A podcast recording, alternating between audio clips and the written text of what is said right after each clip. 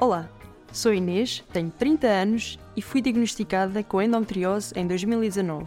Desde então, por aconselhamento médico e após algumas leituras, defini um processo multidisciplinar de gestão da doença.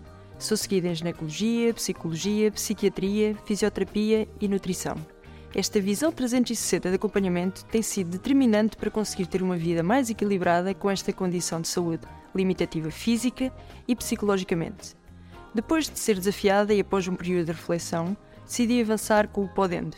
Aqui vamos abordar os desafios que as mulheres com endometriose enfrentam e apresentar sugestões para viverem felizes apesar desta patologia. São episódios de 25 a 40 minutos com especialistas que procuram ajudar as mulheres a ter uma vida equilibrada e testemunhos na primeira pessoa.